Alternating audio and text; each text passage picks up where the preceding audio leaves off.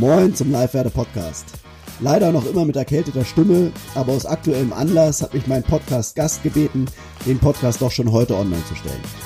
Zu Gast ist dieses Mal Sven Jösting. Sven Jösting ist Börsenexperte, Netzwerker und ein starker Befürworter der Brennstoffzelle. Früher war Jösting als Broker für bekannte US-Investmentbanken tätig, mit Fokus auf Unternehmen aus den regenerativen Energien. Sven hat mir im Interview erklärt, warum die Brennstoffzelle jetzt schon eine echte nachhaltige Zukunftstechnologie für PKWs, LKWs oder Schiffe ist und welche grünen Aktien sich momentan prima entwickeln und ein nachhaltiges Investment wert sind. Die erste halbe Stunde haben wir uns über die Brennstoffzelle unterhalten und die restliche Zeit über grüne Aktien. Da wir uns in der Handelskammer in Hamburg getroffen haben, sind im Hintergrund immer wieder Stimmen und Schritte zu hören, was die Tonqualität leider etwas beeinträchtigt aber dem Podcast sicherlich auch etwas Lebendigkeit verschafft. Ich wünsche euch auf jeden Fall viel Spaß mit dem Börsen- und Wasserstoffexperten Sven Justin.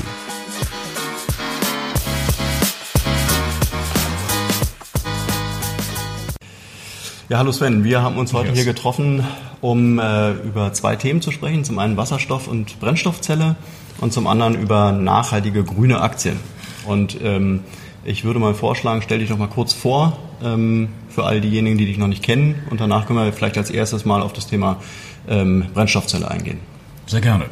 Also Sven Justing mein Name, bin 59 Jahre alt, mit dem Thema Umwelttechnologien seit der Kindheit beschäftigt in unterschiedlicher Weise, bringe Unternehmen zusammen, stelle Verbindungen her und äh, kommuniziere im Themenfeld Brennstoffzelle beziehungsweise vor allem grüner Wasserstoff. Mhm. Das ist so mein äh, Schwergewicht der Aktivitäten. Mhm glaube, du hast noch eine relativ äh, große Karriere im, im Bereich der Börse, im Bereich der Aktien. War lange Zeit äh, Wertpapiermakler, genannt Broker für amerikanische Investmentbanken tätig. Habe dort auch selbst eine Reihe von Unternehmen begleitet, also den Börsengang mitgemanagt oder parallel zum amerikanischen Börsengang den europäischen für manche Unternehmen durchgeführt. Da waren ein paar Highlights dabei, da waren auch ein paar Flops dabei, wie es halt eben so an der Börse mhm.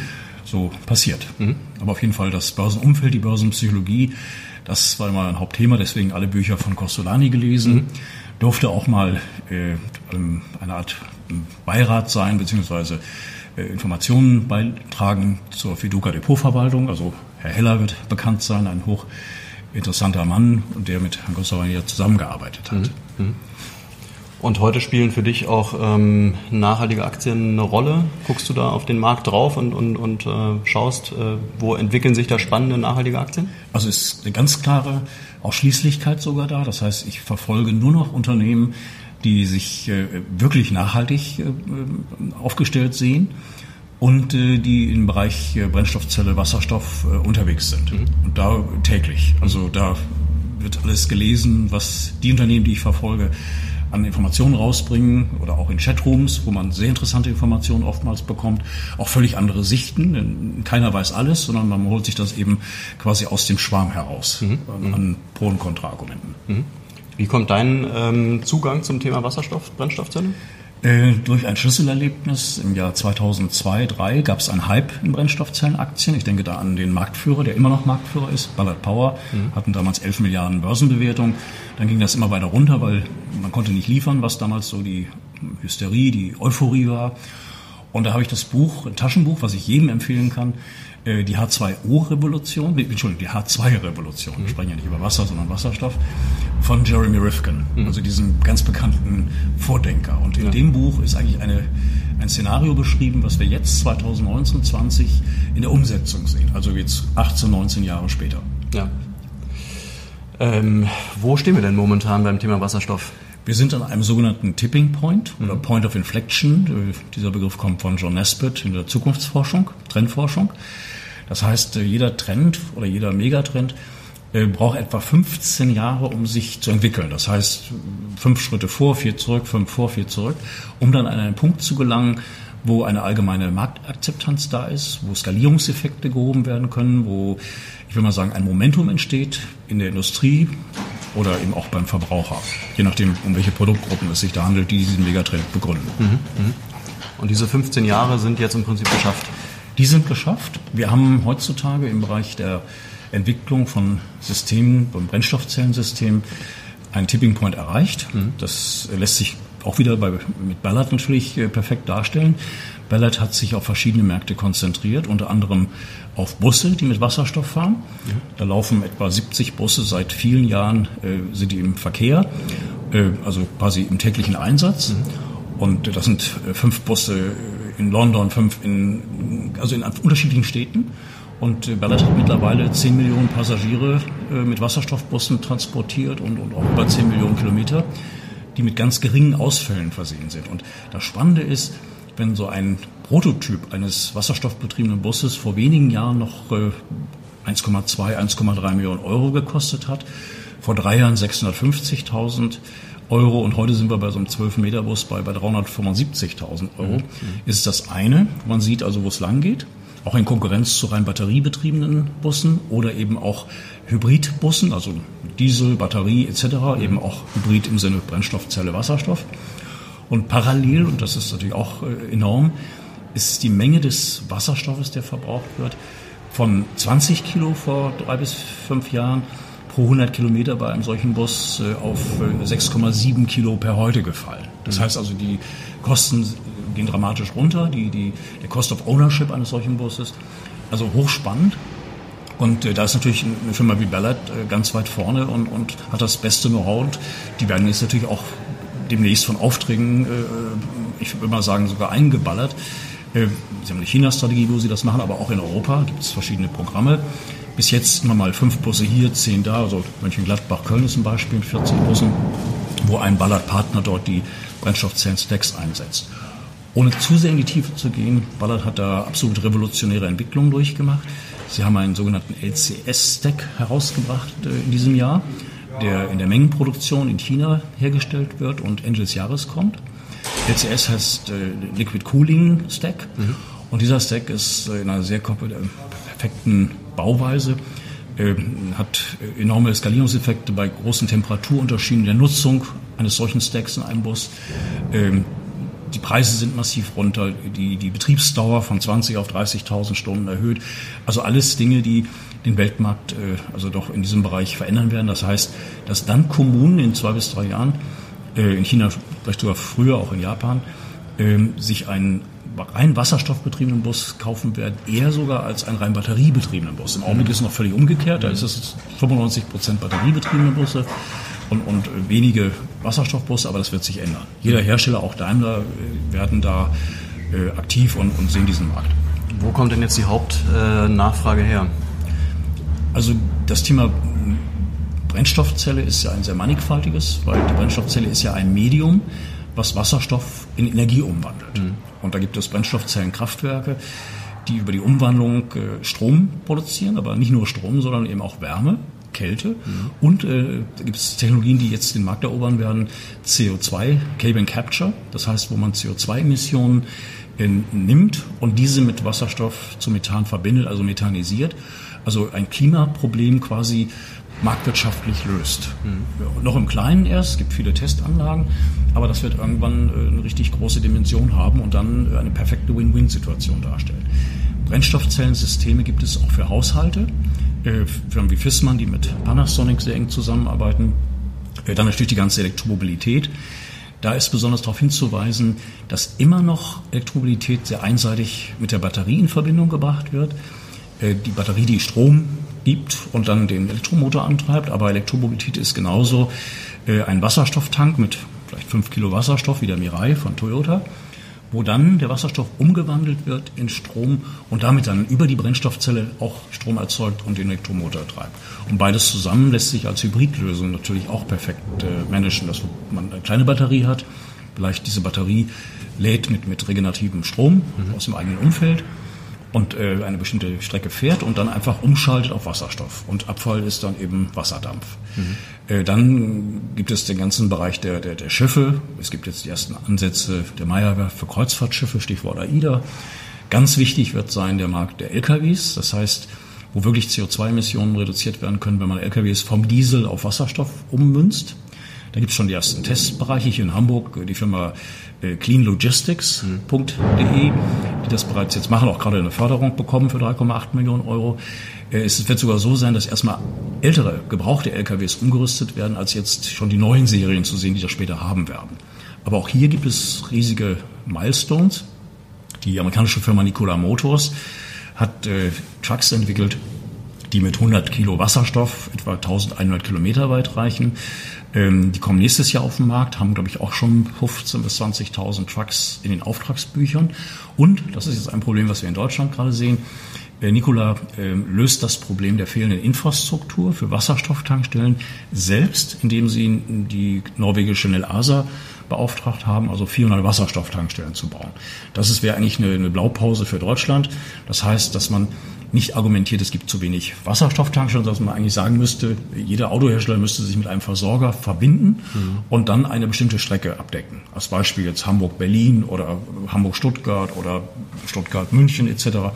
Das heißt also, wir reden leider äh, in der Politik, auch in der Wirtschaft teilweise von, von äh, Entwicklungen, die wir eigentlich selbst lösen können. Auf der anderen Seite hat die Politik jetzt Zahlen rausgebracht. Ich denke da an Herrn Scholz von der SPD, andere folgen jetzt eine Million Ladestationen für Strom. Da frage ich mich, äh, wo ist der Platz dafür da? Mhm. Und dann, wenn viele Autos die Strom laden zur selben Zeit, den Strom laden, ob dann eben die Netze dafür auch ausgerichtet sind. Meines Wissens ist das nicht der Fall. Das heißt, wir reden über hier also viele äh, unsinnige Entwicklungen auch. Also das heißt, Ladestationen, dass da mehr passieren muss, ist klar. Es muss auch vereinheitlicht werden, es müssen Standards her. Also Tesla hat ihre eigene Ladestation, die anderen haben wieder welche. Das muss so sein, dass jeder letztendlich mit einem äh, multifunktionalen Stecker quasi an jeder Ladesäule tanken kann, das Ganze äh, auch äh, besser und transparenter wird. Aber wir brauchen in Deutschland zum Beispiel nur 1000 Wasserstofftankstellen und eigentlich wären wir damit äh, abgedeckt. Und Shell als Beispiel hat eine Studie rausgebracht, dass sie glauben, dass langfristig, das heißt auf Sicht von 20 Jahren plus, jede dritte Tankstelle auch Wasserstoff führen wird. Und in dem Zusammenhang vielleicht ganz wichtig zu wissen, ähm, es gab den HiSafe-Kongress 2017 äh, hier in Hamburg. Das heißt, ein Kongress, wo etwa 400, äh, 500 Teilnehmer aus der ganzen Welt da waren. Viele Forschungsinstitute, wenn ich jetzt Fraunhofer, äh, Helmholtz und ähnliches denke, aber eben auch viele Unternehmen, die da vertreten waren dass die Sicherheit von Wasserstofftankstellen äh, gewährleistet ist. Das heißt, äh, man sollte sie jetzt nicht neben ein Kinderheim, ein Krankenhaus bauen, das ist klar, mehr auf offener Fläche. Aber äh, im Falle einer Leckage äh, mit antizipativen Ventilen, die also schon etwas riechen, sehen, antizipieren, was, was man noch gar nicht so sieht oder, oder bemerkt, dass es eine Stichflamme gibt, wenn eine Entzündung passiert, die drei Meter hoch reicht aber viel entscheidender ist, äh, äh, dass es eine 30 Meter Druckwelle gibt. Äh, und diese Druckwelle, die ist es halt eben, die man absichern muss, baulicherseits oder eben indem man nicht quasi um die Ecke also ein Gebäude hat, was dieser Druckwelle nicht standhält. Mhm. Und das war das Problem von El Asa in Norwegen. Da ist ja eine Tankstelle oder ein Teil der Tankstelle ist ja explodiert, aber da ging es eben darum, dass innerhalb dieses 30 Meter Radius sich ein Pkw aufgehalten hat oder da durchfuhr oder daran vorbeifuhr. Und dieser Pkw, äh, da ging natürlich dann durch diesen Druck äh, die, die, die äh, Airbags auf. Mhm. Das heißt, das hatte indirekt mit der Tankstelle mhm. zu tun. Ich stelle sich heraus, dass eine ASA damit gar nichts zu tun hat, sondern dass es mit baulichen Komponenten zu tun hatte, die ja von Markt zu Markt unterschiedlich eingekauft werden. Mhm. mhm. Also die Sicherheit von Wasserstofftankstellen, wollte ich damit sagen, die ist gewährleistet, weil oftmals noch ein gewisses ja, Denken da ist. Ich denke jetzt Stichwort Hindenburg, also das, das ist alles nicht mehr so. Das ist heute alles richtig sicher. Und 1000 Wasserstofftankstellen würden für ganz Deutschland reichen? Völlig. Damit könnte man ganz Deutschland abdecken? Ja, also natürlich geht man jetzt davon aus, wenn man diese 1000 Das sind ja baut. 1000 Wasserstofftankstellen versus, weiß ich wie viele äh, E-Tankstellen, die nötig wären, um die E-Technologie letztendlich durchzubekommen, oder? Ja, bei, bei reinen Stromladestationen ja. spricht man ja, ja von, die einen sagen 100.000, mhm. Leute wie Scholz sagen eine Million. Ja. Äh, klar, das wird perspektivisch alles kommen müssen. Es wird auch Änderungen geben, als Beispiel Frankreich. Da ist es eine Bedingung, wenn man jetzt ein neues Haus baut, dass man gleich so einen, so einen Stecker, so eine Ladestation quasi mit, mit da integriert. Ja, zum Beispiel. Das was ja schon oft der Fall ist. Ne?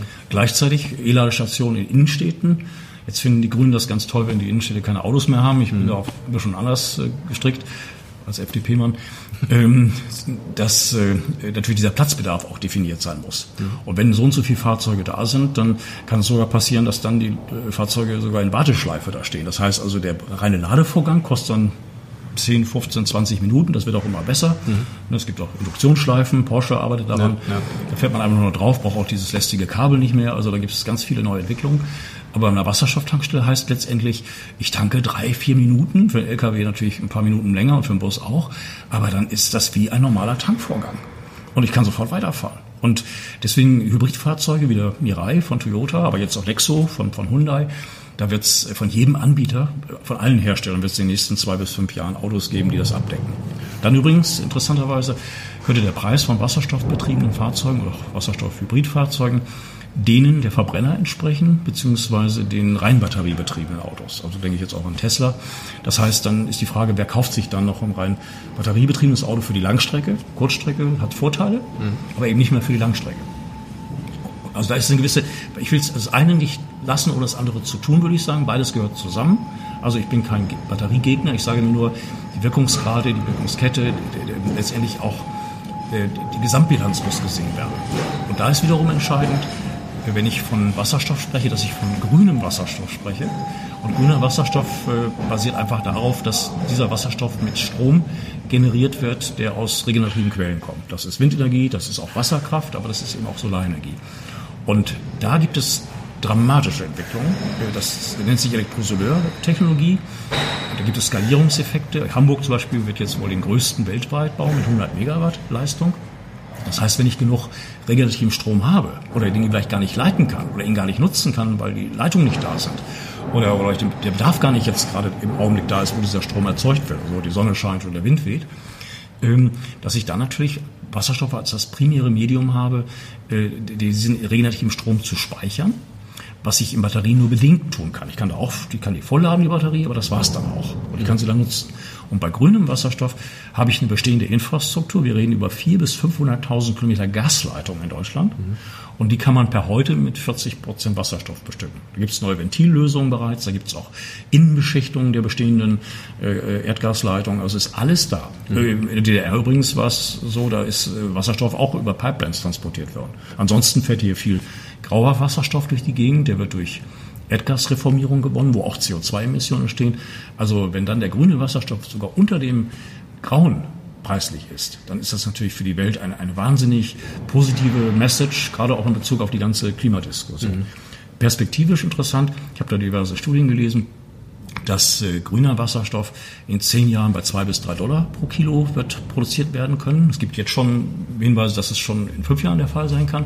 Und da gibt es Langfriststudien 2040, da redet man von, von, von einem Dollar pro Kilo. Und ein Mirai als Beispiel von Toyota, weil er einer der wenigen Fahrzeuge ist, den es überhaupt erst gibt, das sind ja Kleinserien, die Großserien kommen ja in den nächsten zwei Jahren, ähm, dann äh, ist es natürlich gewaltig, wenn man quasi für also 100 Kilometer mit einem Kilo für einen Dollar mhm. äh, fahren kann. Natürlich plus 300, 400 Prozent Steuern drauf, ja, etc. Ja, pp. Aber ja. Äh, was da perspektivisch abgeht. Und man fährt eben auch wirklich nachhaltig. Wenn man das jetzt alles so hört, fragt man sich ja, äh, warum wird momentan von der Wirtschaft die Batterie letztendlich subventioniert und vorangetrieben und warum nicht der Wasserstoff? Ich glaube, das ist ein, äh, eine Taktik, ein, eine Strategie. Mhm. Man weiß, das wird kommen. Man will es aber heute nicht haben. Das heißt, es gibt von der EU äh, natürlich hohe Strafgebühren ab nächstem Jahr die, die die Autoindustrie gerne verhindern will oder sie ummünzen will, mhm. also über die Emissionen. Ähm, ich denke, dass alle Konzerne, und Daimler ist seit 30 Jahren dabei, also in der Wasserstofftechnik, in der Brennstoffzelle zu forschen und zu entwickeln. Sie haben ja auch den F-Cell auf eine ja. Welttournee geschickt. Sie haben jetzt hier ein, neuen, äh, ein neues Fahrzeug, was vorgestellt worden ist, ein SUV, allerdings in einer kleinen Serie jetzt. Ich glaube, 700 Stück haben sie davon gebaut, die waren auch sofort weg. Ähm, ich denke, die deutsche Autoindustrie will den Verbraucher nicht verunsichern. Sie will ihm jetzt erstmal das Batterieauto verkaufen. Ähm, würde der Verbraucher wissen oder würde es mehr kommuniziert, dass es in ein, zwei, drei Jahren wasserstoffbetriebene Kfz gibt, die preislich denen der Batterieautos nicht nachstehen. Für die Langstrecke rede ich dabei, also Kurzstrecke ist noch was anderes. Da ist die Batterie ein Vorteil. Aber dann würde der eine oder andere sich heute kein Batterieauto kaufen. Das heißt, ich glaube, die Industrie spielt ein bisschen falsch. Also sie will sich natürlich selber nicht äh, jetzt unter Druck bringen, dass sie etwas schon propagiert, was es so noch nicht gibt. Und dann wird natürlich immer äh, dasselbe Argument ins Feld geführt, fehlende Infrastruktur, also es gibt eben die Tankstelle noch nicht und, und dann jenes. Das heißt also, äh, man sucht sich schon die Argumente, die äh, eigentlich pro äh, Batterie äh, noch laufen und, in zwei, drei Jahren dann umgemünzt werden zu, zu den Mischformen. Wobei ja auch das nicht wirklich Sinn macht, weil äh, die Industrie ist ja mit dem Ottomotor eigentlich ganz gut gefahren. Klar. Äh, und jetzt mussten sie Milliarden in die Hand nehmen, um die Batterie voranzutreiben. Wenn du sagst, die Wasserstoff wäre eigentlich viel wirtschaftlicher und auch für den Endverbraucher viel, viel günstiger und viel praktikabler, warum, warum setzt man dann trotzdem auf die Batterie? Ja, das sind Überzeugungstäterschaften. Das ist auch eine gewisse Maßen, das ist fundamentalistisch fast sogar, will ich behaupten. Mhm. Ich kenne eine Reihe Batteriefreunde, auch, äh, ich will mal sagen, wo Herr, Herr Musk von, von Tesla wie ein Guru ist, der in ja, der deutschen Autoindustrie natürlich, also das muss man ihm ja auch zugute halten, überhaupt den Druck erstmal gemacht hat ja. mit seinen Fahrzeugen, die ja schick aussehen und alles. Ähm, ja, ich denke, man, man, man spielt da auch ein bisschen ähm, falsch. Oder, oder es ist eine gewisse Lobby da. Da gibt es ja Professoren, könnte ich euch auch nennen, das ist ein Professor Dudenhöfer und ähnliche, mhm. die sagen also, die Brennstoffzelle Wasserstoff, also in 10, 15 Jahren frühestens kommt das. Mhm. Was dem entgegensteht, ist, sind Aussagen von Toyota, sind Aussagen aus Japan, jetzt auch von äh, Professor Wang Gang, früherer Technologieminister, heute Vorsitzender des Technologierates in China. Der Mann ist verantwortlich für die Batterie in China, in, in dem Sinne, wie sie eingeführt wurde. Und er ist selber Ingenieur, er spricht Deutsch, er war bei Audi Ingenieur. Ähm, dieser selbe Mann sagt jetzt, die Brennstoffzelle ist die Zukunft. Äh, Batterieförderung wird jetzt eingestellt in China. Zum Teil ist es das schon, äh, aber irgendwann in den nächsten ein, zwei Jahren ganz zugunsten der Brennstoffzelle. Es gibt die ersten Förderprogramme in China, 17 Milliarden Dollar Volumen. Ich kann mir vorstellen, das wird auf 50 oder 100 Milliarden aufgestockt. Das heißt, dann sagt China irgendwann hier 30.000 Wasserstofftankstellen. So ähnlich wie Sie jetzt schon gesagt haben, dass Sie eine Million Brennstoffzellen oder wasserstoffbetriebene Fahrzeuge bis zum Jahr 2030 auf, den, äh, auf der Strecke haben wollen. Aber es geht ja um, beim Thema Wasserstoff ich erwähnte das eingangs, ja nicht nur um äh, PKWs. Es geht, äh, selbst ein Fahrrad kann man heute, Linde hat eins rausgebracht mit so einer kleinen Kartusche. Äh, wir reden über den Bereich Busse, wir reden über Schiffe. Die ersten, auch Ballard hat da, ein Fährschiff baut es gerade um. Ähm, Frachtschiffe, die jetzt dann umgebaut werden Richtung LNG, Flüssiggas aber dieses LNG dann auch perspektivisch von Wasserstoff abgelöst wird. Ganz spannend ist der Einsatz von, von grünem Wasserstoff in, in, in Zügen da gibt es ja schon einige, die, die fahren. Von Alstom und Hyogenics haben da jetzt hier ein Projekt. Aber auch da wieder Ballard ist mit CRRC, dem weltgrößten Schienenfahrzeugkonzern der Welt, aus China zusammen. Seit Jahren wird da geforscht und entwickelt. Ich denke, da kommen auch nächstes Jahr die ersten Aufträge aus Forschungsprojekten. Also es geht in, in auch Straßenbahnen, es, es geht um äh, eine Mannigfaltigkeit des Einsatzes. Und das macht es ja eben so spannend, wenn man eben genug regenerative Energie hat, die dann diesen Wasserstoff produzieren lässt. Gibt es natürlich auch schon wieder ich will mal sagen, äh, Kritiker, die sagen, ja, die, so viel regenerative Energie haben wir gar nicht. Oder es gibt auch Hürden, weil wir wollen ja auch nicht ganz Deutschland mit Windrädern vollpflastern oder jedes Dach mit der Photovoltaikanlage. Wirkungsgrad 18 Prozent, also kann man sich auch drüber streiten, auch wenn es mal 12 waren vor ein paar Jahren. Äh, das kann auch mal bedeuten, dass wir diesen regenerativen Strom vielleicht äh, aus Afrika beziehen. Also Stichwort Desertec. Mhm. Dass es da ganz andere Wege gibt der, der Zusammenarbeit, mhm. Äh, um eben genügend regenerativen Strom zu haben, um dann selbst Wasserstoff zu produzieren. Aber nehmen Sie LNG oder nehmen LNG. Jetzt wollen uns die Amerikaner das verkaufen und in Amerika wird es primär gewonnen aus Fracking, aus Fracking. Mhm. Und zwar nicht das Fracking, wie wir es bei uns in Deutschland machen, mit hohen Sicherheitsstandards, sondern Fracking äh, in einer Maße, wie man einfach für die Umwelt sehr viel Schaden anrichtet. Und dann wird dieses äh, Gas umgewandelt in Flüssiggas auf dem Transportweg dann zu uns. Das ist natürlich eine Kette, die ist völlig absurd. Also die, die kommt, die ist ja. auch da, es werden ja die Terminals gebaut, aber da wird langfristig der grüne Wasserstoff äh, der, Gewinner, der, der Gewinner sein. Und wenn man jetzt die CO2-Emissionen von grünem Wasserstoff vergleicht mit der, mit der Batterietechnologie? Ja, da gibt es keinen. Das ist immer die Frage, es gibt ja immer die, die, äh, diejenigen, die pro Batterie sind und die kontra Batterie äh, oder pro Batterie und kontra Wasserstoff. Mhm. Ähm, man muss die gesamte Wirt äh, die ganze Kette sehen. Das heißt, ja. eine Batterie die, die ist ja nicht gleich da, sondern man muss natürlich die Rohstoffe haben. Das ist ganz viel Nickel, das ist Kobalt, das ist Lithium etc. pp. In der Batterie wird sich viel tun, äh, was die Wirkungsgrade angeht. Also auch Professor Van Gang darf ich da zitieren. Der meint, dass also die Energieeffizienz, die Energiedichte einer Batterie sich verdoppeln würde in den nächsten Jahren, aber ist dann auch vorbei. Also dann ist auch nicht mehr möglich, selbst jetzt Redox Flow Batterien, die Feststoffbatterie, es gibt da ganz viele tolle Entwicklungen. Aber er sagt eben, das ist physikalisch schatzte Grenze. Diese Grenze haben wir bei grünem Wasserstoff überhaupt nicht. Mhm. Wenn ich Hochleistungselektrosoleure nehme, also im industriellen Maßstab, und habe genug regenerativen Strom, der nicht eingesetzt werden kann. Und dazu muss man wissen, dass 90 Prozent der Kosten für die Produktion von Wasserstoff, von grünem Wasserstoff, ist Strom. Mhm. Und wenn ich den umsonst habe, dann äh, kann ich natürlich ganz anders kalkulieren. Nein, worauf ich hinaus will, ist, die Batterie selber hat natürlich auch einen hohen CO2-Ausstoß, wenn man eben komplett äh, die, die Förderung der Rohstoffe nimmt, den Bau, äh, letztendlich auch das Recycling, was ja noch ein Problem darstellt, aber auch sicherlich gelöst werden wird. Also äh, bei grünem Wasserstoff fällt kein CO2 an, mhm. äh, weil es eben regenerativer Strom ist, der diesen Wasserstoff produziert. Gar kein CO2. Gar kein. Okay. Also eine perfekte CO2-Bilanz. Mhm. Aber wie gesagt, mit der Batterie, äh, da gibt es eben die großen Fans, die sagen, das ist es und, und, äh, und das ist es eben nicht, weil man muss dann auch wirklich alles vergleichen. Das heißt also der Einsatz, die Produktionsverfahren, die Materialien, die ich einsetze, da gibt es auch natürlich ein Argument äh, im Bereich der Brennstoffzellengegner oder ich würde mal sagen Kritiker. Die Brennstoffzelle selber hat einen kleinen Anteil Platin äh, in der Mehr, in der Schicht. Allerdings gibt es jetzt schon Forschungsformen, auch da wieder Bennett ganz weit vorne mit Forschungspartnerschaften mit Universitäten, ähm, dass man das Platin sogar fast 100 Prozent ersetzen kann. Also 80 Prozent ist es schon weniger, das war Firma Daimler sagen das, aber das geht auch in der Richtung, dass äh, bestimmte Materialien in der Menge gar nicht mehr notwendig sind. Und was natürlich wichtig ist, äh, Platin ist kein Verbrauchsgegenstand, sondern der bleibt ja weiter. Das ist ja wie beim Katalysator. Das heißt, äh, das ist ja nicht weg, hm. wenn man es einsetzt. Hm. Aber es geht natürlich um Wirkungsgrade. Es geht darum, wie, wie setze ich es ein und, und, und äh, welche Kosten sind in der ganzen Kette da. Und da gibt es ganz tolle Studien, äh, zum Beispiel auch des Fraunhofer Instituts kürzlich veröffentlicht. Und danach ist die Brennstoffzelle der Batterie also äh, hauchhoch überlegen. Mhm. Hat denn die Brennstoffzelle keine, keine Lobby? Oder woran doch, liegt, doch?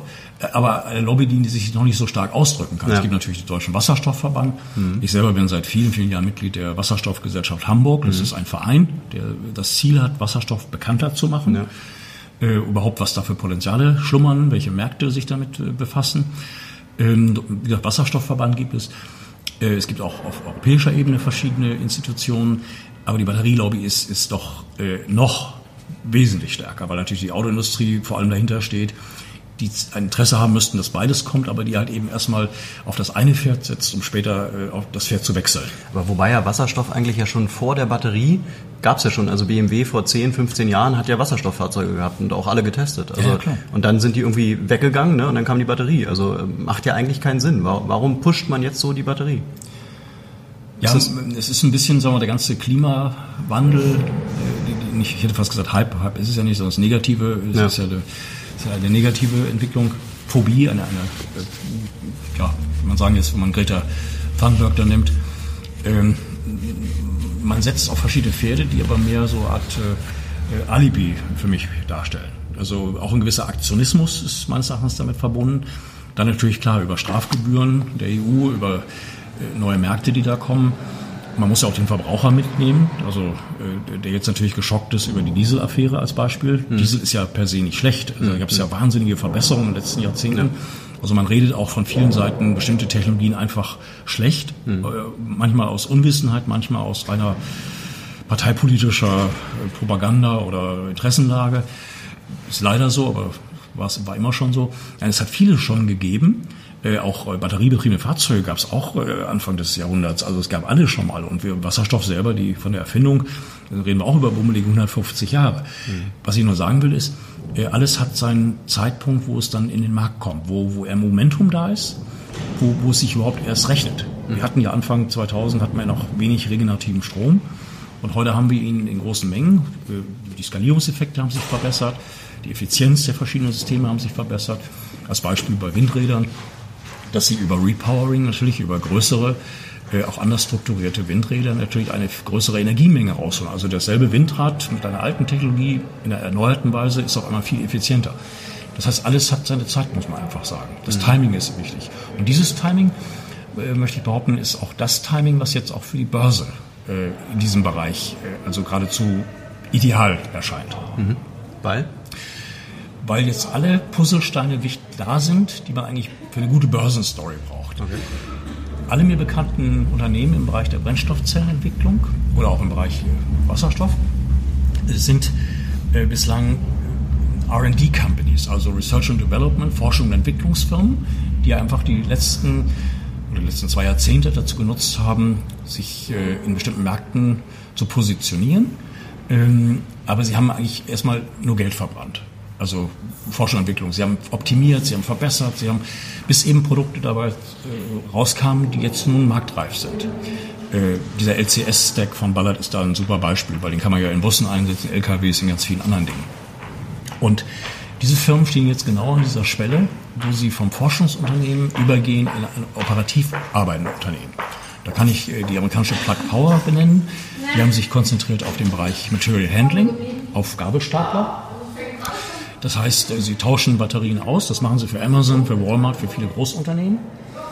Ähm, sie setzen ein Brennstoffzellensystem rein, schaffen eine Wasserstofftankstelle an. Das heißt, Brennstoffzellen, äh, Fahrzeuge, ähm, Gabelstapler etc. können auf einmal im drei bis vier Schichtbetrieb fahren, also weil auch in wenigen Minuten getankt werden kann. Und äh, die haben sich auf diesen Bereich konzentriert. Oder auf, auf, auf Kurierfahrzeuge, DHL, Elektroscooter, da ist Plug auch dabei. Ballard äh, ist in sehr vielen Bereichen drin, wo jetzt aus Forschungspartnerschaften Aufträge kommen. Sie haben 30 Prozent chinesische Aktionäre, die Firma Weishai. Und Broad Ocean, Broad Ocean baut 50 Millionen Motoren im Jahr für große Unternehmen wie Tata in Indien zum Beispiel. Die halten 30 Prozent der Firma. Sie haben 160 Millionen auf der Bank, keine Schulden, Börsenbewertung 1,2 Milliarden. Diese 1,2 Milliarden sind auch interessant, weil große Fonds eigentlich sich Unternehmen erst angucken, wenn die eine gewisse äh, Marktkapitalisierung erreicht haben. Also ich will mal so übertrieben sagen, unter einer Milliarde guckt sich mhm. äh, ein großer Fonds oder vielleicht Firmen wie BlackRock oder andere mhm. Unternehmen gar nicht an, sondern die sagen, wir müssen eine gewisse Marktkapitalisierung haben, wir müssen eine gewisse Größe haben. Und deswegen ist Ballard, und das ist ganz spannend, auch vor einem Monat in zwei Indizes gekommen, den TSX Standard Poor's Canada Index und den TSX 30 Index. Es ist eine Art äh, Ritterschlag, dass mhm. dieses Unternehmen jetzt in diesem äh, ähm, Wertpapierindex, in diesem Aktienindex drin ist. Ballard äh, hat viele Testreihen gemacht. Wir sprachen anfangs über Busse. Und aus diesen Kleinserien, mal hier fünf Busse, mal 20 da, 15 Aberdeen etc. pp., da werden jetzt in den nächsten zwei, drei Jahren richtig große Aufträge. Also ich kann mir vorstellen, dass eine Stadt wie London sagt, äh, hier 1000 Wasserstoffbusse in zwei Jahren. Mhm. Oder dass selbst sogar Initiativen hier Hamburg und, und Berlin, die sich zusammengetan haben, haben ihre Kaufkraft gebündelt, um batteriebetriebene Busse zu kaufen. Da hätte ich eigentlich geglaubt, dass sie sagen, komm, wir kaufen erstmal 500 und schauen mal, mhm. was in den nächsten zwei Jahren passiert. Dann kaufen wir die anderen 500 und das können dann Wasserstoffbusse ja, sein. Ja. Also wie es jetzt im Wuppertal mhm. äh, passiert ist und Köln, also wo Van Hool äh, äh die Busse liefert. Mhm. Also diese Story ist äh, rund. Die Firma hat gesunde Bilanzverhältnisse, sie haben sehr gutes Management, was übrigens auch nächste Woche nach Hamburg kommt. Mr. McEwan ist hier in Hamburg bei dem Hydrogen Symposium, mhm. wird dann hier sprechen. Ähm, die Firma ist kerngesund, voller Auftragsbücher, aber diese Auftragsbücher, die stehen erst am Anfang, äh, richtig gefüllt zu werden. Das heißt, wenn Ballard die Produktion der LCS-Stacks, das ist ein Venture 50-50 mit ähm, dann können Sie den Weltmarkt bedienen, weil Sie ein Agreement haben, dass Sie aus der chinesischen Produktion den Weltmarkt bedienen, während Baishal den chinesischen Markt bedient. Mhm. Äh, wobei der chinesische Markt ist so riesig, also das, denke ich mal, reicht auch diesem großen Unternehmen erstmal. Aber Ballard kann natürlich damit die Produktionsbedingungen Chinas für sich nutzen. Mhm. Also liefert die Technologie und kann gleichzeitig das fertige Produkt auf die Weltmärkte übertragen. Und äh, ich rechne mit riesigen Aufträgen im Bereich der äh, Schienenfahrzeuge. Ähm, ähnlich wie es ja jetzt gewesen ist mit, mit äh, Alstom und Hydrogenics hier in Deutschland, ähm, für Schiffe, ähm, für Busse natürlich, äh, aber auch ganz spannend, sogar mega spannend, äh, Brennstoffzellensysteme für Drohnen, mhm. für unbemannte Flugkörper. Mhm. Ähm, da hat sich gezeigt, dass mit der Brennstoffzelle, mit wasserstoffbetriebenem Antrieb, so eine Drohne also wesentlich länger als eine rein batteriebetriebene Drohne in der Luft sein kann. Ähm, äh, also wesentlich länger heißt sogar von Stunden auf Tage. Also das sind dann schon enorme Differenzen.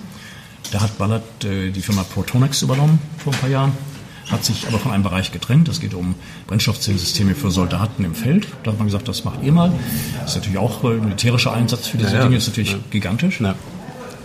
Ähm, aber sie haben sich konzentriert auf die Weiterentwicklung von Drohnen, das haben sie behalten. Da arbeiten sie mit Inuit zusammen, äh, Boeing und anderen Firmen. Und da auch wiederum eine hochinteressante Message oder Mitteilung, die doch keiner irgendwie richtig aufgegriffen hat. Und zwar hat United Parcel Service, UPS, mhm. vor zwei Wochen die Genehmigung bekommen, mit Drohnen Pakete auszuliefern. Vorerst bis zu 25 Kilo, amerikaweit. Mhm. Ähm, die ersten ihrer Art. Und jetzt muss man wissen, dass UPS mit Ballard und anderen schon zusammenarbeitet für Kurierfahrzeuge. Das heißt, dass die nicht nur mit reiner Batterie betrieben werden, sondern als, als Brennstoffzellen-Hybridfahrzeuge. Vielleicht sogar die Brennstoffzelle als Verlängerungsarm genannt Range Extender. Mhm. Und äh, UPS jetzt mit dieser Drohne, das ist natürlich meine Spekulation, also ich kombiniere das, das sind keine Fakten, sondern das sind meine Erwartungen, also ohne Obligo. Aber wenn UPS schon mit Baller zusammen bei Kurierfahrzeugen, dann liegt es eigentlich ziemlich nah, dass sie mit Drohnen auch noch irgendwas machen. Mhm, Und der Markt für Drohnen wird in den nächsten drei bis fünf Jahren auf 50 Milliarden Dollar im Jahr geschätzt. Das heißt 50 Milliarden Dollar. Ja, pro Jahr. Und zwar Drohnen, ähm, äh, sagen wir so in abgeschlossenen Regionen. Das ist ja ähnlich wie mit selbstfahrenden Fahrzeugen. Die mhm bis die dann wirklich selbstfahrend fahren können auf äh, freier Fläche, vergehen auch nochmal 10 bis 20 Jahre. Jedenfalls sagt das der zuständige Mann bei Daimler, den ich da gerade auf dem Vortrag gehört habe. Aber in geschlossenen, in geschlossenen Räumen, und ein geschlossener Raum kann eine Universitätsklinik sein, ein Krankenhauskomplex, mhm. eine Universität oder ein, ein, von Amazon eine, eine Lagerfläche. Das heißt, dass dann natürlich auf diesem begrenzten Areal natürlich Drohnen perfekt zum Einsatz ja. kommen können, dass sie von A nach B innerhalb kürzester Zeit bestimmte Dinge transportieren. Mhm, mhm. Und da ist Ballard ganz weit vorne. Interessanterweise hat auch Plug Power sich da eine kanadische Firma einverleibt, die auch im Drohnenbereich aktiv sein soll. Plug hat ja bereits Amazon als Kunden für Gabelstapler. Aber ich glaube, da ist Ballard noch ein bisschen weiter. Auch von mhm. den Bilanzverhältnissen sieht Ballard noch wesentlich besser aus. Mhm. Das heißt, welche Empfehlungen würdest du rausgeben jetzt für äh, äh Aktien im Wasserstoffbereich? Welche also Unternehmen sind spannend, unabhängig jetzt mal oder ab äh, äh, neben neben Ballard, äh, die du jetzt schon genannt hast? Also Ballard ist für mich der absolute äh, Topwert, mhm. weil Ballard repräsentiert die ganze Branche, die mhm. ganze Industrie. Mhm. Also wenn man überhaupt auf dieses Themenfeld setzt, dann kommt man da überhaupt nicht vorbei. Okay. Aktie hat sich jetzt verdoppelt. 1,2 Milliarden Börsenbewertung, aber ich denke, das fängt gerade erst an. Das heißt, dass eine Ballot für mich, sagen wir, in ein bis zwei Jahren 10, 20 Dollar wert sein kann, weil sie jetzt endlich äh, in das Produktive übergehen und damit auch Geld verdienen. Wo wird die gehandelt, die Aktie? Ja, an allen wichtigen Börsenplätzen, also in New York an der Nasdaq, mhm. natürlich Toronto an der Heimatbörse, in Frankfurt, äh, also überall. Mhm. Und die Kursunterschiede sind auch äh, marginal, also ja, ja. man also die Märkte liquidesten sind sie in den USA. Wo steht die Aktie momentan ungefähr? Die ist bei ungefähr 4,60 Euro hm. ungefähr. Hat jetzt einen kleinen äh, Rückschlag erlitten, das nenne ich Gewinnmitnahme. Sie war kurz auf 5,70 Dollar, also das entspricht dann ja auch ungefähr 5 Euro oder 5,10. Äh, kleiner Rebound, aber vom langfristigen Chart geht das also meines Erachtens jetzt auf 10 Dollar in den nächsten ein bis anderthalb Jahren. An zweiter Stelle, ähm, also das ist eben ganz klar, es gibt einige Werte, die ich verfolge, auch, auch Nelasa in Norwegen, die profitieren jetzt durch, durch ihre Technik im Bereich Elektrosoleure und, und Tankstellenbau. Mhm. Ähm, haben es richtig gemacht, dass sie sich die amerikanische Firma Proton OnSite gekauft haben, weil das war ein absoluter Frontrunner für die Brennstoffzelle. Also sonst hätte Nelasa eigentlich kein operatives Geschäft, wenn sie mhm. dieses US-Geschäft nicht hätten. Mhm. Äh, NASA ist mir allerdings zu hoch bewertet. Äh, auch mit 1,2 Milliarden Aktien, das, das ist jetzt keine Kaufempfehlung. Also da bin ich eher kritisch. Da ist eine Ballard, äh, hat so viele Vorteile. Dann gibt es allerdings auch zwei, muss ich auch so sagen, hochspekulative Unternehmen, die über enormes Know-how verfügen, auch über Märkte verfügen. Es geht um Brennstoffzellenkraftwerke. Äh, beide Unternehmen sind, ich will mal sagen, unter Druck geraten durch Interessen. Sie haben sich falsch aufgestellt, sagen wir in bestimmten Finanzierungsform. Mhm. Äh, um ein Beispiel zu nennen, da hat ein äh, Unternehmen, Fuel Cell Energy, hat mehrere Kategorien von in Stammaktien wandelbaren Vorzugsaktien ausgegeben. Mhm. Das heißt, der, kriegt der Halter der, der Vorzugsaktien kriegt eine feste Dividendenrendite, also unabhängig, ob es Fuel Cell gut geht oder nicht. Da haben sie schon mal eine gewisse Ertragsbasis. Der Halter dieser Anleihen, dieser, dieser Vorzugsaktien, Convertible Preferred, aber sie sind tauschbar in Stammaktien. Und zwar leider nicht zu einem festen Tauschkurs. Also wenn man sagt, die steht bei 10 Dollar im Verhältnis 1 zu 10, dann weiß man, also ein Dollar kann die getauscht werden ja, pro Aktie. Nein, sondern in einem Verhältnis, ein Ratio. Mhm. Und das hat meines Erachtens dazu geführt, man muss da vorsichtig sein, wie man es ausdrückt, aber dass die Halter der Vorzugsaktien falsches Spiel gespielt haben, indem sie nämlich äh, äh, quasi äh, die Aktie short gegangen sind, mhm. die normale Stammaktie, weil sie auf tieferem Niveau immer wieder durch die, das Tauschen von Vorzugsaktien immer mehr Aktien bekommen haben. Mhm. Das hat eine gewisse Inflation von neuen Aktien gegeben. Mhm. Es gab auch schon einen Reversal Split, also das heißt, man hat als Kapitalzusammenlegung schon gemacht, 1 zu 12. Und jetzt sind wir schon wieder bei 210 Millionen Aktien, die ich allerdings nicht als Risiko ansehe, dass da äh, ein Reversal Split nochmal kommen wird. Net Asa, wie gesagt, 1,2 Milliarden Aktien, also 170 Millionen hat Ballard. Also das ist eigentlich egal, die Aktie steht ja auch sehr niedrig bei äh, Eurocent etwa äh, 0,27. Dazu muss man wissen, es gab einen Managementwechsel, eine Unternehmensberatung äh, äh saniert das Unternehmen. Sie haben 10 Millionen Dollar von Exxon bekommen für ihre äh, Carbon Capture Technologie. Da ist Fuel Cell weltweit führend. Also, dass man CO2-Emissionen methanisiert. Brennstoffzellenkraftwerken, die das Unternehmen baut. Äh, also in Deutschland gibt es in Berlin eins dieser Kraftwerke. Also Fuelcell hat richtig bewiesenermaßen da äh, ganz viele Sachen im Markt, muss aber natürlich die eigene Kapitalsituation verbessern. Da gibt es Partner, die wollen ihr Geld wieder haben, Finanzierungspartner, Projektpartner. Und jetzt ähm, ist natürlich die Ausgabe von Aktien, äh, besorgt man jetzt das fehlende Eigenkapital, um eben auch diese Restschulden zu tilgen. Eine Bank wurde bereits ausgelöst, die sehr viel Druck gemacht hat, was mir nicht ganz eingeleuchtet hat, aber so, so, ist man ja nicht in der Tiefe drin bei diesen Unternehmen, was da im Hintergrund alles so läuft. Mhm. Dass sie den Vorstandsvorsitzenden im Einvernehmen rausgesetzt haben, äh, werde ich ebenfalls als positiv. Da, äh, dadurch, dass man sich einvernehmlich geeinigt hat, denke ich, ist das auch ein gutes Zeichen. Sonst hätte so jemand wahrscheinlich geklagt auf Abfindung und so, wenn mhm. da nicht irgendwas gewesen wäre. Also das ist ein hochspekulativer Wert, da würde ich sagen, top oder flop, weil äh, mit 25, 27 Cent äh, ist es ein Penny Stock, es ist hochspekulativ. Spannend ist, dass die Firma über 2 Milliarden Dollar Auftragsbestände hat mhm. und eine Technologie. Und was ganz interessant ist, Sie haben vor zwei Wochen eine Partnerschaft mit E.ON gemacht, mhm. E.ON Energy Solutions, also Tochter von E.ON, um diese Brennstoffzellenkraftwerke in Deutschland einzuführen. Also es sind viele Puzzlesteine, die sehr positiv sind aber es ist eben noch nicht alles abgesichert. Aber es, es, läuft auf die richtige Richtung hinaus. Das ist nichts für Anleger, die ein, zwei Jahre, äh, also die konservativ sind, sondern das mhm. ist wirklich für, ja, jetzt will ich auch nicht sagen Zocker oder, oder Player, aber es ist für Leute, die einerseits in die Technologie glauben, was die Firma alles so macht. Man kann auf die Website gehen, fuelcellenergy.com, da kann man ganz viel lesen. Also das ist alles technologisch bestätigt. Das zweite mhm. ist die Firma Bloom Energy, das Börsensymbol BE, also Bertha Emil. Aktie ist dramatisch gedrückt worden. Die war lange Zeit zwischen 15 und, und über 30 Dollar. Aktuell bei ungefähr 3 Dollar. Mhm. Die ist gefallen. Da gab es einen Research-Bericht, den ich, äh, ich habe ihn gelesen, äh, sehr kritisch sehe, weil man kriegt immer man kann immer konstruieren, was einem gerade äh, einfällt oder was man als Negativargument gegen ein mhm. Unternehmen aufbringt. Von einer Firma auf, also ein Research Report parallel gab es äh, Class Action Suits, das sind sogenannte Sammelklagen, die ich im VW-Fall gut finde. Das heißt, wenn Leute sagen, mein Auto ist nichts mehr wert wegen dem Dieselskandal, dann ja, sehe ich eine Sammelklage als positiv an. Im Fall von Bloom Energy sind die Sammelklagen also, dass die Firma äh, bestimmte Serviceverträge nicht richtig dargestellt hätte und dass sie, also man hat das schon konstruiert und da auch wiederum meine Annahme, auch wieder ganz klar ohne Obligo, mhm. äh, dass Shortseller, die massiv die Aktie leer verkauft haben, mit diesem Research-Bericht und begleitenden Maßnahmen, Stichwort Class Action Suits, also da gerade eben die Aktien versuchen zu drücken. Mhm. Nichtsdestotrotz, die Firma hat 311 Millionen Dollar in der Bank, mhm. hat 380 Millionen Börsenbewertung aktuell, bekommt mit Duke Power über 200 Millionen rein für den Verkauf von bestehenden Brennstoffzellenkraftwerken, hat allerdings auch über 600 Millionen Schulden. Bloß Schulden sind ja relativ, wenn man sie bedienen kann. Ja. Und Bloom Energy, und das ist eigentlich wie ein Ritterschlag, hat eine ganze Reihe von Brennstoffzellenkraftwerken gebaut für Firmen wie Apple, Google. Äh, in Indien haben sie eine Niederlassung für Intel.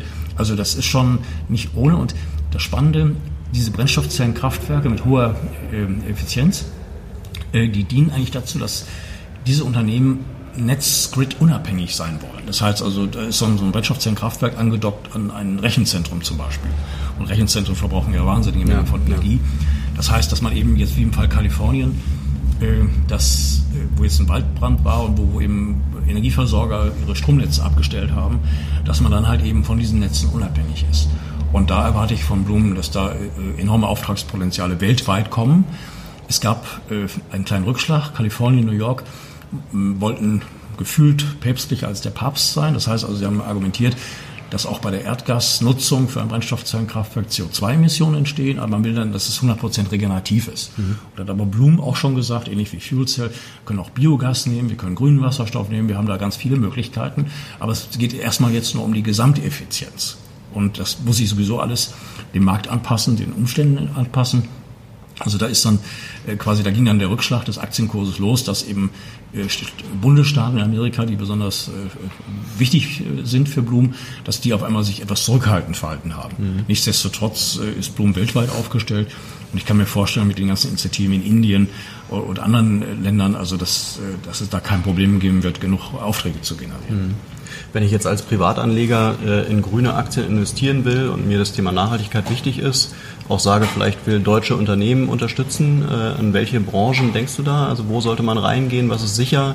Äh, wo gibt es die größten Gewinnerwartungen? Ja, der Begriff Nachhaltigkeit, der kommt ja aus der Forstwirtschaft. Mhm. Das heißt also, jeden Baum, den ich fälle, muss ich ein, ein Gegenstück dazustellen, dass, ja. dass eine Aufforstung wieder möglich ist. Ähm,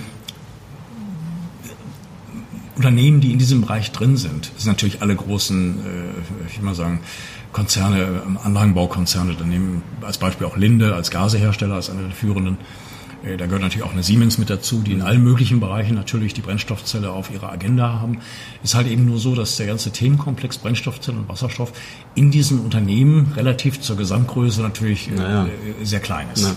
Also das heißt, wenn man jetzt die Brennstoffzelle definiert über Siemens, kann man eigentlich nichts falsch machen, eine Siemens im Portfolio zu haben. Auch eine Linde würde da eigentlich immer gut laufen. Das sind Standardwerte, sind Blue Chips. Aber äh, sie lassen sich nicht so definieren, wie es eben eine Ballard tut, die eben ganz klar einen Markt, eine Nische, bestimmte Weltmärkte im Visier hat. Also ähm, ja, fairerweise muss man sogar sagen, dass jedes große Unternehmen in irgendeiner Weise auch Dinge liefert oder herstellt, die dann auch nicht nachhaltig sind. Mhm. Ob es die Verpackung von, von einem Müsli-Riegel ist oder der Bau von einer Anlage im militärischen Bereich oder so. Also ja, da sind im Brennstoffzellenbereich, da gibt es ein paar Player, wo man sagen kann, die sind wirklich nachhaltig in der Art, wie sie Materialien einsetzen, wie sie Recycling betreiben, wie sie Produkte entwickeln, die nachhaltig sind. Aber so gesehen ist da kein Unternehmen, was so fokussiert und so klar definiert äh, in diesem Bereich aktiv ist. Du also man müsste sich mehrere Werte immer zulegen. Auf einen Wert setzen ist ja wie, wie ja, die Zahl bei, bei, bei Roulette, ja. ist klar. Aber wenn man sich eine Plug hinlegt, eine Ballard in einem bestimmten Ratio, eine Blume in einem bestimmten Ratio, ich weiß nicht, ob ich immer schon Eigenwerbung machen darf, ist allerdings auch Non-Profit. Ich habe bei Wikifolio ein, ein Musterdepot, mhm. das nennt sich BZ Vision. BZ steht natürlich logischerweise für Brennstoffzelle Vision. Mhm. Da habe ich jetzt auch viel Glück gehabt. Also Ballard Power hatte ich 75% Anteil drin äh, hatte Hydrogenics drin, diese Firma auch aus Kanada, auch ein Marktführer. Die wurden von Cummins Engine für 300 Millionen Dollar übernommen. Cummins ist ein sehr großer Motorenhersteller. Also ein Unternehmen, was weiß, dass mit Hydrogenics sie genau richtig liegen. Mhm. Für Elektrosoleure, für Wasserstofftankstellen, aber eben auch für Brennstoffzellen-Stacks für LKWs und ähnliches. Also das macht schon Sinn. Die waren dann eben im Kurs, haben sich verdoppelt. Da habe ich jetzt Bloom oder auch Fuel Cell Energy nachgekauft, habe aber Bloom und Energy natürlich also mit 15 Prozent Depotwert relativ marginal. Gleichzeitig äh, ist es aber auch so, dass wenn eine Fuel Cell und eine Blumen sich dahin entwickeln, wo ich es erwarte, und da gehe ich nicht davon aus, dass sie um 10, 20 Prozent steigt, sondern ich erwarte, dass diese Aktien sich im, im positiven Fall, wenn eben die Nachrichten gut werden und, und, und äh, die Firmen bestimmte Informationen und Daten liefern können, dass sich dann diese Aktien vermehrfachen werden. Mhm. Auf der anderen Seite, und das ist jetzt durch meine beruflichen Erfahrungen mit Höhen und Tiefen und allem, was dazugehört, dass äh, äh, selbst wenn jetzt Bloom und Fuel Cell, was ich nicht erwarte, aber das ist Worst Case, also gar nicht mehr existent sein würden äh, oder auf dem aktuellen Niveau übernommen würden, die Gefahr ist ja auch immer da, dass einer sagt, komm, die haben ja so tolles Know-how, die kaufen wir uns jetzt, das mhm. kriegen wir ja billig, die mhm. Firmen, mhm. sogar extrem günstig. Aber dass selbst im Worst-Case-Szenario durch das äh, Ballard-Engagement ich davon ausgehe, dass wenn Ballard, äh, sagen wir mal, 6, 7, 8 Dollar erreicht, diesen Verlust sogar nicht nur äh, übersteht, sondern sogar ausgleicht. Okay. Also das unter dem Aspekt der Diversifikation, der Risikostreuung. Ja, ja.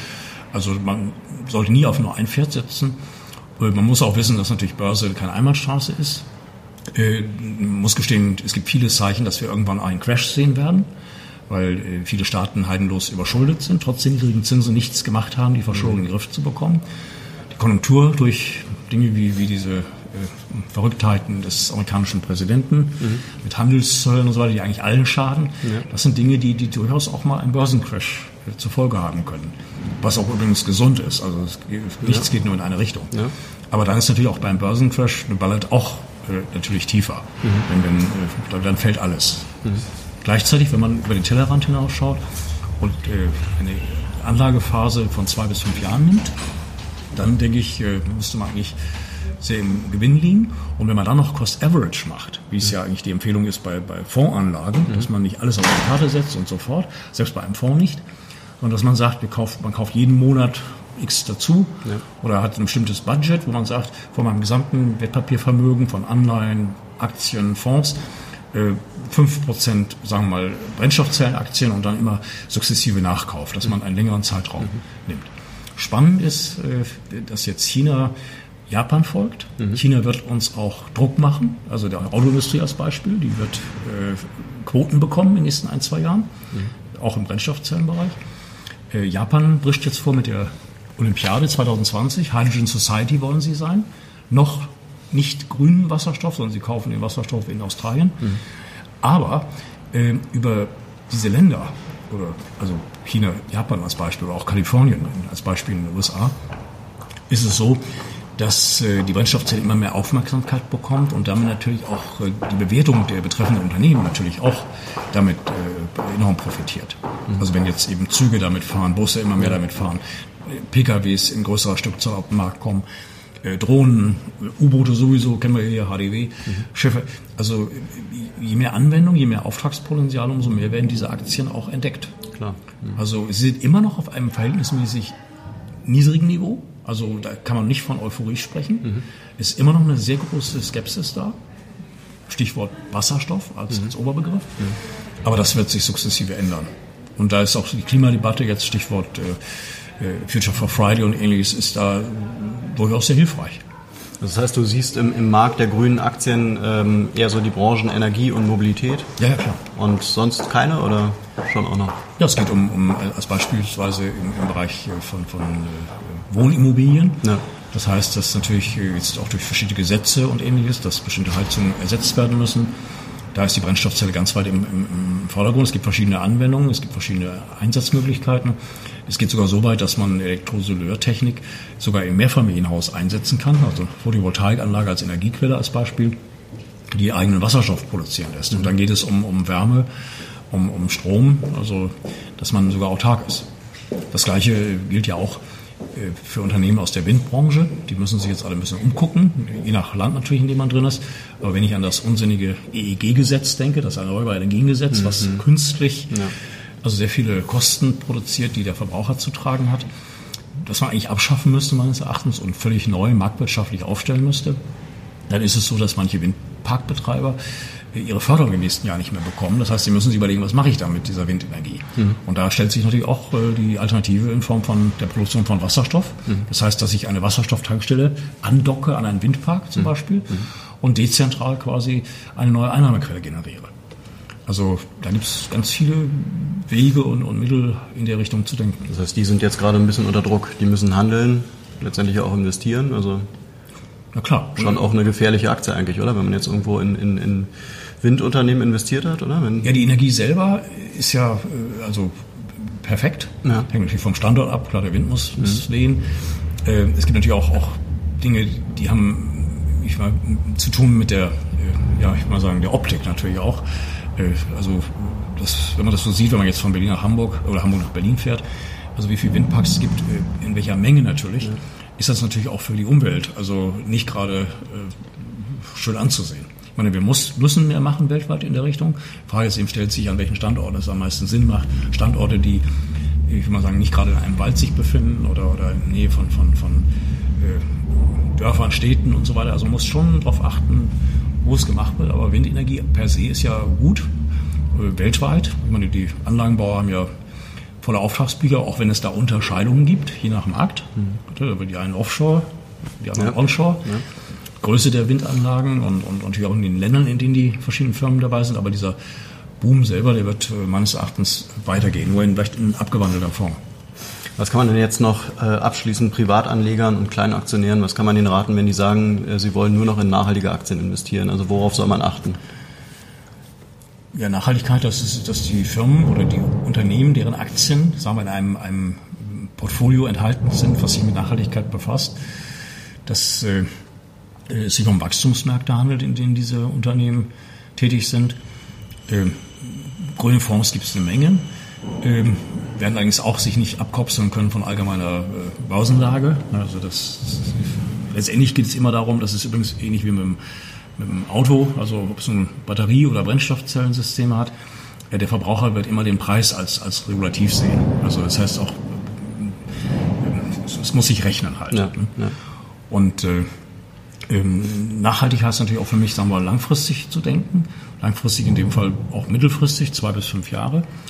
Ähm, es wird Skalierungseffekte geben. Man sollte gucken, gibt es da Firmen, die äh, wie, Nile Asa oder auch PowerTerm in Schweden und andere, die da gut aufgestellt sind. Da würde ich bei manchen nicht sofort reingehen, sondern eben abwarten, bis da mal ein Pullback kommt, weil einige Firmen sind auch schon ganz schön luftig bewertet. Aber so eine Ballard oder diese drei, vier Titel, die wir jetzt eben genannt haben, Blumen und wie die alle heißen, einfach sich mal eine Position hinzulegen, im kleinen Rahmen, natürlich nicht zu klein, weil das hängt auch mit Depotgebühren, mit, mit äh, Anschaffungskosten zusammen, Minimumgebühren der Banken natürlich. Also es hängt natürlich auch vom, vom allgemeinen Vermögensstand ab, was jemand überhaupt in Wertpapieren investiert. Mhm. Ähm, aber dass man einfach sich zwei, drei Werte hinlegt äh, und auch immer ein bisschen Geld äh, parat hat, um nachzukaufen, wenn es äh, kurzfristige Rückschläge gibt, sei es Gewinnmitnahmen, sei es aber auch allgemeine Umstände, also äh, Stichwort Börsencrash und ähnlichem, mhm. dass man dann letztendlich über zwei, drei, fünf Jahre einen guten Durchschnittskurs hat. Mhm. Und auch kein Aktionismus, natürlich, fair muss man auch sagen, wenn jetzt eine Ballard morgen von 5 auf, auf 10 Dollar gehen würde, dann müsste ja. man auch einen Gewinn mitnehmen, weil ja. natürlich auch viele Trader in diesen Aktien drin sind, die nach Indikatoren gehen, nach Stochastik-Indikatoren, nach anderen. Da geht es ja nicht um eine Brennstoffzelle und was die Firma macht, sondern wenn ein Börsenkurs zu weit vorauseilt, die Wahrscheinlichkeit auch zunimmt, dass es dann auch mal zu einer Gewinnmitnahme kommt. Mhm. Mhm. Aber langfristig in diesen Titeln sind wir genau, wie eingangs gesagt, beim Tipping Point, beim Point of Inflection keine Euphorie da. Es wird zwar immer mehr berichtet über diese Firmen. Die Aktienkurse haben sich auch äh, gut entwickelt, bis auf diese zwei Ausnahmetitel, die auch wieder besonders zu sehen sind, nämlich Blue und Fuel Cell, eben durch die Machenschaften im Hintergrund, unabhängig von deren Technologien. Mhm. Aber wenn man sich da aus diesen fünf, sechs Werten ein Depot zusammenstellt, also ich glaube, auf zwei, drei Jahre Sicht wird man da richtig gut mitliegen. Ja. Also richtig gut, glaube ich sogar. Ohne zu euphorisch zu sein. Aber ich konzentriere mich auf diesen Bereich, deswegen äh, klar ist es äh, naheliegend. Also klarer, klarer Anlagetipp. Wobei andere Tipps darf man ja in dem Sinne gar nicht geben. Ich bin jetzt ja. auch nur äh, nicht aktiv in einem ja. Unternehmen, was, was in diesem Bereich drin ist, dann dürfte ich das auch so gar nicht sagen. Mhm. Aber äh, als ja, Gut gemeinter Rat. Sowas. ja. Okay, Sven, dann dir auf jeden Fall vielen Dank. Äh, hast du noch irgendeinen Tipp oder irgendwas, worauf du noch hinweisen willst? Irgendeine Veranstaltung, die demnächst an, äh, ansteht? Ja, spannend. Äh, leider auch bald dicht, aber äh, hochspannend für Menschen, die sich für das Thema Brennstoffzelle, Wasserstoff interessieren. Mhm. 23., 24. Äh, Oktober nächste Woche findet hier ein Hydrogen äh, Symposium statt. Es kommen hochkarätige Teilnehmer, Eintritt frei ähm, Website. In äh, Hamburg, ne? In Hamburg, hier in der Handelskammer. Äh, kann man sich noch anmelden, einmal über H, also www.h2, 2 Zahl, h2hamburg.de, mhm. das ist die Wasserstoffgesellschaft, mhm. die es jetzt dieses Jahr 30 Jahre gibt. Und eben äh, geht es über www.ihk, also Ida Heinrich Kaufmann, minus Nord, N-O-R-D, .de-h2. Da kann man sich noch anmelden wir sind zwar schon sehr gut ausgebucht, aber ich glaube, ein paar geht immer noch. Also man kann sich dann wirklich fachlich informieren. Super. Oder auf die H2 äh, Hamburg Website gehen. Äh, und da weisen wir immer auf Veranstaltungen hin. Man kann auch Mitglied werden, kostet 175 Euro im Jahr. Äh, mit sehr vielen, sehr interessanten Veranstaltungen. Wir besuchen Unternehmen, die sich mit der Brennstoffzelle beruflich, fachlich befassen, in unterschiedlicher Weise. Also man lernt eine Menge. Fachvorträge, die wir vermitteln. Also wir, wenn ich wir sage, also ich bin seit vielen Jahren Mitglied, also ich fühle mich da als aktives Mitglied und deswegen mhm. erlaube ich mir, wir zu sagen. Gibt es bundesweit auch noch sowas, wo man, ähm, wenn ich jetzt in einer anderen Stadt wohne, wo ich hingehen könnte, ja? Ja, sich einfach mal erkundigen. Äh, Deutscher Wasserstoffverband äh, bringt ja monatlich auch äh, umfassende Publikationen raus. Mhm. Also es gibt mittlerweile sehr, sehr viele Fachkongresse. Äh, jetzt demnächst in Frankfurt nächste Woche auch. Also da muss man einfach mal gucken. Also es ist in jedem Bundesland sind Initiativen äh, auf dem Wege. Also man kann sich mittlerweile sehr umfassend vor Ort informieren. Die Handelskammern sind sehr aktiv. Hm. Und man muss kein Profi sein, um da irgendwie dran teilnehmen zu können, oder? Absolut nicht. Wenn man sich dafür interessiert. Hm. Und das ist ja, ich würde auch über mich sagen, ich bin interessierter Laie. Das heißt, ich werde sicherlich ein Wissenschaftler, der mir jetzt also die, die Wirkungsweise, okay, an der Brennstoffzelle kenne ich, aber wenn es jetzt sehr in die Details geht, äh, über die verschiedenen Materialien, die man verwendet und ähnliches, könnte ich auch nicht mitreden. Also wenn man sich grundlegend informieren will, was kommt da alles, in welchen Bereichen wird es eingesetzt oder wenn man ein, ein, ein Haus hat, ein Mehrfamilienhaus oder ähnliches, dass man sagt, Mensch, äh, ich überlege in drei, vier Jahren mir so eine Anlage zu kaufen, äh, dann gehe ich mal auf die Website von Fissmann, gucke mir das mal an, was gibt es da alles. Äh, also dann kann man das eine mit dem anderen natürlich sinnvoll kombinieren. Mhm. Sicherlich. Alles klar, super. Besten Dank. Ich danke dir. Also freue mich. Ich hoffe, der Podcast mit Sven Jösting hat euch gefallen. Das nächste Mal werde ich euch einen spannenden Unternehmer aus der Foodbranche vorstellen, der vor kurzem noch bei der Höhle der Löwen war. Falls ihr Ideen oder Tipps für die weiteren Podcast-Folgen habt, dürft ihr mir gerne eine Mail an kontakt@livewerde schicken.